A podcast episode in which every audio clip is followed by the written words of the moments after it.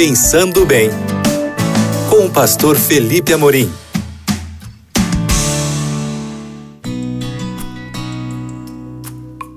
Olá, queridos amigos da Rádio Novo Tempo, que bom falar com vocês aqui no Pensando Bem.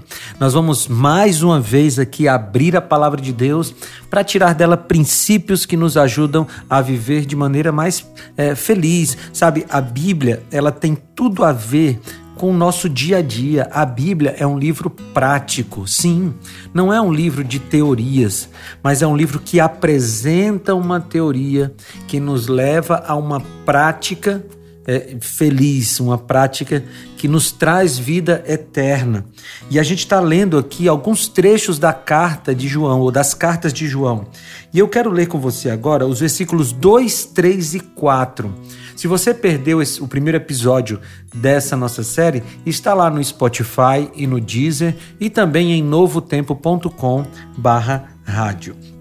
Muito bem, vamos ler aqui 1 João capítulo 1, a partir do versículo 2, diz assim: E a vida se manifestou, e nós a temos visto, e dela damos testemunho, e vô-la anunciamos, a vida eterna, a qual estava com o Pai e nos foi manifestada. E o que temos visto e ouvido e anunciamos também a vós outros, para que vós igualmente mantenhais comunhão conosco. Ora, a nossa comunhão é com o Pai e com o Filho Jesus Cristo. Estas coisas, pois, vos escrevo para que a nossa alegria seja completa. Veja como João constrói o argumento dele aqui. Ele, depois de apresentar Jesus como sendo 100% Deus, ele começa a dizer como é que nós devemos viver, como é que deve ser a nossa relação com esse Jesus. E aí ele começa a falar de ver Jesus, ele, ele afirma que ele viu Jesus, que ele dá testemunho de Jesus, que ele anuncia Jesus, que ele ouviu a Jesus, e ele convoca os cristãos que estão recebendo essa sua carta, ouvindo esse seu sermão, a igualmente ter comunhão com ele e com Cristo. O recado de João aqui é muito claro. Sabe, a vida cristã ela precisa ser um resultado desse contato com Jesus. Se você analisar a vida de João, você vai perceber que João nem sempre foi um discípulo do amor, um discípulo que chamava os outros de filhinhos, um discípulo que era considerado o discípulo amado e o discípulo do amor. Não, nem sempre ele foi assim.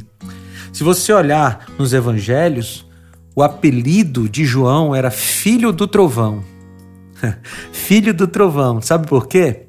Porque ele era um homem violento, que resolvia as coisas xingando os outros, que resolvia as coisas tentando é, prejudicar os outros e mesmo sendo violento com os outros. Filho do Trovão.